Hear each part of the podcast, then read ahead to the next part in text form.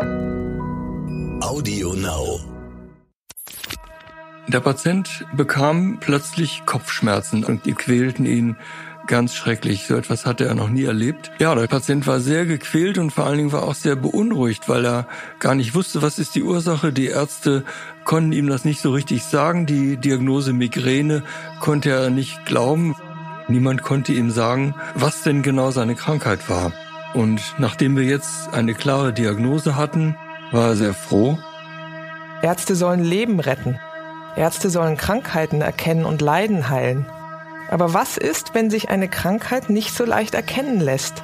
Was, wenn rätselhafte Beschwerden es den Medizinern schwer machen, die Ursache einer Erkrankung zu finden? Dann kann man nur hoffen, dass man einen Arzt an seiner Seite hat, der dranbleibt, der nicht nachlässt, bis er sie endlich gefunden hat. Die Diagnose. Der Stern-Podcast. Ich bin Annika Geißler, Ärztin und Redakteurin und beim Stern für die Rubrik Die Diagnose verantwortlich. Hier erzählen Medizinerinnen und Mediziner von ihren ungewöhnlichsten Fällen. Professor Dr. Christian Arning müsste nicht mehr arbeiten. Der Neurologe aus Hamburg ist im Rentenalter. Weil ihm sein Beruf aber so viel Freude bereitet, praktiziert er immer noch und kann sich jetzt richtig Zeit nehmen für seine Patienten. Mit ihm rede ich über einen Mann, dessen Leben sich ganz plötzlich veränderte, weil er unfassbare Schmerzen bekam. Der Patient bekam bei einer Bergwanderung plötzlich Kopfschmerzen auf einer Seite. Kopfschmerzen, die er aus der Vorgeschichte so überhaupt nicht kannte. Und er kannte Kopfschmerzen, er hatte früher oft Migräne gehabt. Aber die Migräne hatte er ganz anders erlebt. Konnte er weiter wandern oder wie ging es ihm damit? Er war schon fast am Ziel und ist dann einen Berg runtergelaufen und hat sich furchtbar gequält mit diesen Kopfschmerzen. Er musste ja dann zu der Bergstation von der Seilbahn kommen. Er hat gleichzeitig mit den Kopfschmerzen auch kurz Sehstörungen auf dem linken Auge gehabt. Die haben sich aber spontan zurückgebildet. Die Kopfschmerzen bestanden aber fort und quälten ihn ganz schrecklich. So etwas hatte er noch nie erlebt. Und diese Kopfschmerzen, die hielten dann auch lange Zeit an. Kopfschmerzen und Sehstörungen und erkannte Migräne, das klingt ja erstmal so, ja, ist jetzt wieder ein Migräneanfall. Ja. Wie ging es denn weiter? Also er ging auf die Hütte zurück und dann? Er ging auf die Hütte und es ging ihm so schlecht, dass er erstmal einige Tage nur im Bett gelegen hat, weil ihn die Kopfschmerzen so sehr gequält haben. Und dann hat seine Frau ihn nach Hause gefahren und eine Woche später ist er dann zum Hausarzt gegangen. Der Hausarzt hat ihn zum Kernspin geschickt und im Kernspin hat man zwei kleine Schlaganfälle festgestellt. Kleine embolische Schlaganfälle auf der Seite des Kopfschmerzes. Embolische Schlaganfälle heißt, dass es da keine kleine Blutung gab. Es gibt ja Schlaganfälle, wo es im Hirn blutet. Embolisch heißt das ein Gefäß oder sind Gefäße verschlossen gewesen. Embolische Schlaganfälle entstehen, weil sich irgendwo an anderer Stelle ein Blutgerinnsel gebildet hat, das dann mit dem Blutstrom weitergewandert ist und dort an der Stelle im Gehirn eine kleine Arterie verschlossen hat. Aber die Schlaganfälle waren so klein, dass sie keine Lähmungen oder Sprachausfälle oder irgendwie sowas gemacht haben, sondern man sah die einfach auf den Aufnahmen. Genau, das waren mehr oder weniger Zufallsbefunde auf den Bildern ohne entsprechende Symptome des Patienten. Das heißt, er war wieder zurück in seiner Heimatstadt. Es gab diese Bilder, die Kopfschmerzen waren nach wie vor da, oder? Die Kopfschmerzen waren nach wie vor da. Sie waren immer etwas stärker da, wenn er gelegen hat. Im Stehen wurden sie etwas besser, aber sie waren dauerhaft vorhanden und reagierten kaum auf Medikamente, waren extrem quälend. Und wegen dieser kleinen Schlaganfälle ging er dann zum Neurologen. Die Neurologen haben aber auch keine Ursache gefunden und haben ihn auf eine Schlaganfallstation einer großen Klinik eingewiesen. Und wie ging es ihm da? Ja, da wurde er überwacht und untersucht und man hat da auch keine Ursache festgestellt und in der Diagnose steht Migräne als Ursache dieser Kopfschmerzen. Wie lang war er denn in der Klinik? Ist er da längere Zeit gewesen? Nein, er war nur auf der Schlaganfallstation und ist dort untersucht worden und nachdem man da nichts weiter festgestellt hat, hat er selbst dann vorgeschlagen, die weitere Diagnostik ambulant durchführen zu lassen. Und da sind dann ambulant noch weitere Untersuchungen durchgeführt worden mit Herzultraschall, einschließlich Schluck, Echo, also Herzultraschall über die Speiseröhre und Langzeit-EKG. Gefäßultraschall war in der Klinik und dann auch ambulant mehrfach durchgeführt worden und war unauffällig. Ich stelle mir das, wenn man starke Kopfschmerzen hat und hört, ja, das ist bestimmt wieder die Migräne, ziemlich schrecklich vor, wenn das sozusagen nicht besser wird und auf kein Medikament reagiert. Wie, wie ging es in dem Patienten damit? Ja, der Patient war sehr gequält und vor allen Dingen war auch sehr beunruhigt, weil er gar nicht wusste, was ist die Ursache. Die Ärzte konnten ihm das nicht so richtig sagen. Die Diagnose Migräne konnte er nicht glauben, weil er seine Migräne ja kannte und die Kopfschmerzen von der Migräne ganz anders waren. Und ja, er war extrem beunruhigt und verunsichert und schmerzgequält. Gibt es denn Migräneformen, die so tagelang anhalten und stetig gleichbleibend schwer sich anfühlen, also die Schmerzen gleich bleiben? Es gibt selten mal einen sogenannten Status migranosus, das aus der Migräne, die eben episodisch auftritt, dann ein länger anhaltender Kopfschmerz entsteht. Aber der Charakter der Kopfschmerzen ist immer der gleiche. Das ist der Kopfschmerz, den der Migränepatient kennt, äh, wobei dann nur die Kopfschmerz, äh, Kopfschmerzepisode auch mal länger dauern kann. So etwas gibt es schon, ist aber extrem ungewöhnlich die kleinen Schlaganfälle, die man gesehen hat, oder die kleinen Stellen, äh, konnten die das dann erklären, dass ein Schlaganfall dann plötzlich so dolle Kopfschmerzen macht? Ja, selten gibt es auch mal bei Migräne Schlaganfälle, wobei diese embolischen Infarkte im Gebiet der mittleren Hirnarterie dafür überhaupt nicht typisch sind. Das heißt, der Patient war durchgecheckt in der Klinik, der war nochmal bei verschiedenen Ärzten ambulant gewesen und dann landet er irgendwann bei Ihnen. Ja, weil er sich nicht damit abfinden konnte, dass die niedergelassene Neurologin ihm dann Entspannungsübungen, autogenes Training empfohlen hat zur Besserung der Kopfschmerzen. Nein, er wollte wissen, was die körperliche Ursache dieser Kopfschmerzen ist. Hat er denn Blutverdünner bekommen aufgrund dieser kleinen embolischen Stellen in seinem Gehirn? Ja, einen Blutverdünner hat er bekommen. Dann hörten Sie die Geschichte und äh, was haben Sie gemacht? Ja, ich habe mir nochmal genau die Krankheitsgeschichte angehört, nämlich einen bisher unbekannten Kopfschmerz.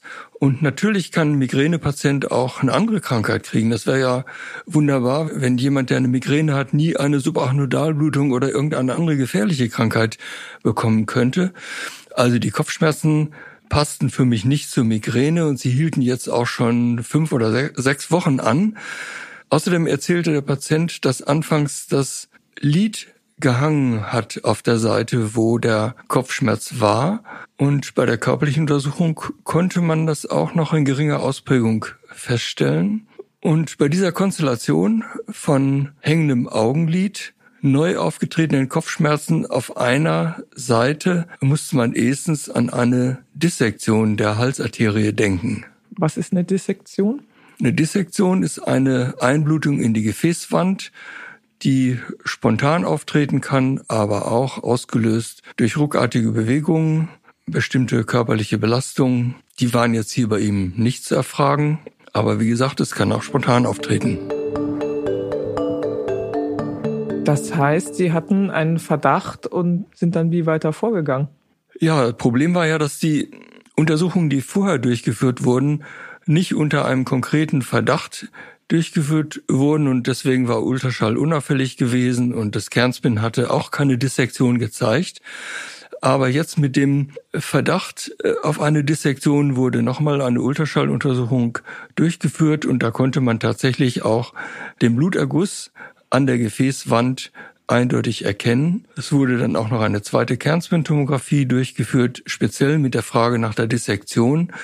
Und da hat sich die Dissektion dann auch eindeutig bestätigt. Das heißt, den Ultraschall haben Sie selber gemacht? Ja, einen Ultraschall habe ich selber gemacht. Wo ist das an der Arterie dann am Hals oder näher am Kopf, wenn es Kopfschmerzen sind? Vermutet man ja wahrscheinlich relativ weit oben. Ja, die Dissektion entsteht am Eintritt der Arterie in die Schädelbasis. Und dieser Bluterguss, der da entsteht bei der Dissektion, der kann sich nach unten hin fortsetzen. Wir können mit Ultraschall ja nicht direkt unter der Schädelbasis untersuchen.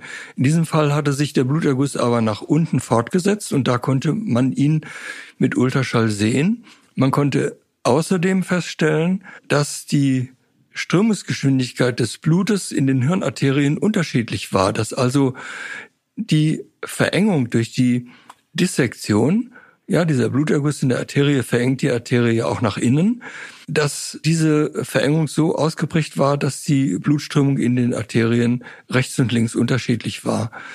Das war bei Voruntersuchung auch nicht festgestellt worden, obwohl es jetzt bei der eigenen Untersuchung ein klarer Befund war. Sie hatten ja vorhin gesagt, das eine Augenlid hing noch leicht herab und war vorher stärker zu sehen gewesen, dass da was nicht in Ordnung war. Wie hängt denn jetzt das Augenlid mit einer Einblutung in der Arterie zusammen? Ja, die Einblutung in der Arterie hat drei Auswirkungen. Eine Auswirkung ist, dass Schmerzen entstehen. Schmerzen, die meist auf den Kopf projiziert werden, weil in der Gefäßwand Schmerzrezeptoren sind. Zweite Auswirkung ist, durch die Verengung der Arterie nach innen, dass eine Mangeldurchblutung auftritt, die hier in diesem Fall initial wahrscheinlich das Auge betroffen hat mit der Sehstörung und dann auch zwei Schlaganfälle verursacht hat. Und die dritte Auswirkung ist, dass der Bluterguss nach außen drückt und dann auf Nervenstrukturen, die außen in der Nähe der Arterie verlaufen, bedrängen kann. Und besonders das Sympathikusgeflecht, was außen auf der Arterie verläuft, gedrückt wird. Und das führt dann dazu, dass ein sogenanntes Horner-Syndrom auftritt mit den Auswirkungen, die Pupille ist ein bisschen enger und das Lid hängt herab. Sie haben ja gerade von dem Sympathikusgeflecht an der Arterie gesprochen. Was ist das und wie kann das sozusagen aufs Auge auswirken? Ja, der Sympathikus hat viele Funktionen an verschiedenen inneren Organen. Hier ist es einfach so, dass einzelne Fasern des Sympathikus äh, die Augenhöhle versorgen und auf die inneren und die äußeren Augenmuskeln wirken. Die inneren Augenmuskeln, die die Pupille vergrößern und die äußeren Augenmuskeln die auf das Lied wirken und eine Lähmung des Liedes bewirken können, wenn sie ausgefallen sind. Das heißt, das ist ein Nervengeflecht, was ganz viele Aufgaben hat und Funktionen übernimmt. Ja, das Sympathikusgeflecht hat viele Auswirkungen, aber hier geht es nur um die Nervenfasern, die die Augenhöhle versorgen. Mhm. Das heißt, Sie wussten jetzt, was los ist, weil Sie den Verdacht hatten aufgrund der Symptome und nochmal ganz spezifisch gesucht haben. Äh, der Patient war ja sehr, sehr beunruhigt gewesen die Wochen zuvor. Wie hat er denn reagiert, als Sie gesagt haben, ich weiß, was Sie haben? Ja, der Patient hatte ja zwei Probleme. Das eine waren die Schmerzen und das zweite Problem war die Unsicherheit. Niemand konnte ihm sagen, was denn genau seine Krankheit war. Und nachdem wir jetzt eine klare Diagnose hatten und ich ihm sagen konnte, dass die Symptome die er jetzt verspürt, alle besser werden bzw. weggehen werden, war er sehr froh. Und ich konnte ihm sogar sagen, dass das Risiko, dass eine Dissektion sich wiederholt, extrem gering ist. Das heißt, Sie haben letztlich die Diagnose auch gestellt, weil Sie sich ganz viel Zeit nochmal fürs Gespräch genommen haben. Genau, das ist so wichtig. Man muss einfach verstehen, was das Problem ist und dann ganz gezielt die Untersuchungen machen. Ja, die Untersuchungen ohne klare Verdachtsdiagnose haben ja die Diagnose nicht gezeigt. Wenn man aber den Patienten versteht, wenn man das Problem verstanden hat, wenn man eine Verdachtsdiagnose hat, dann ist man viel erfolgreicher darin, auch die richtige Diagnose zu finden.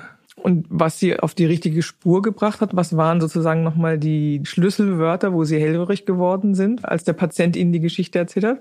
Der neu aufgetretene Kopfschmerz und ein neu aufgetretener Kopfschmerz bei einem Patienten im Alter von über 60 Jahren hat eigentlich immer eine besondere körperliche Ursache und zum anderen eben das Horner-Syndrom, also das hängende Lied. War das denn vorher schon mal aufgefallen mit dem hängenden Lied oder haben Sie das in den Unterlagen gar nicht gefunden? Hat er Ihnen da zum ersten Mal von erzählt? Also in einem Bericht aus der Klinik stand etwas von der engeren Pupille, was ja auch ein Teil dieses Horner-Syndroms ist, aber das hängende Lied ist da nicht beschrieben. Nun sind Sie natürlich in der Lage, sich Zeit zu nehmen. Haben Sie ja erzählt, dass Sie so ein bisschen Zeit und Ruhe für die Patienten haben. Und im Klinikalltag, na, da muss es schnell und zackig gehen. Da sind Sie ja in einer guten Position, um dann schwierige Sachen rauszufinden. Ja, dafür bin ich auch sehr dankbar, dass ich jetzt diese Zeit habe, mir Vorgeschichte in Ruhe anzuhören und die Anamnese des Patienten, dass man genau das Problem wahrnehmen und verstehen kann. Das ist der Schlüssel zur Diagnose. Das ist ja das, das äh, Besondere, dass wir Hightech-Methoden haben, also Kernspinnen, Ultraschall, sozusagen in die Tiefe gehen können, aber man muss auch wissen, wonach man sucht. Das haben Sie ja gerade erklärt.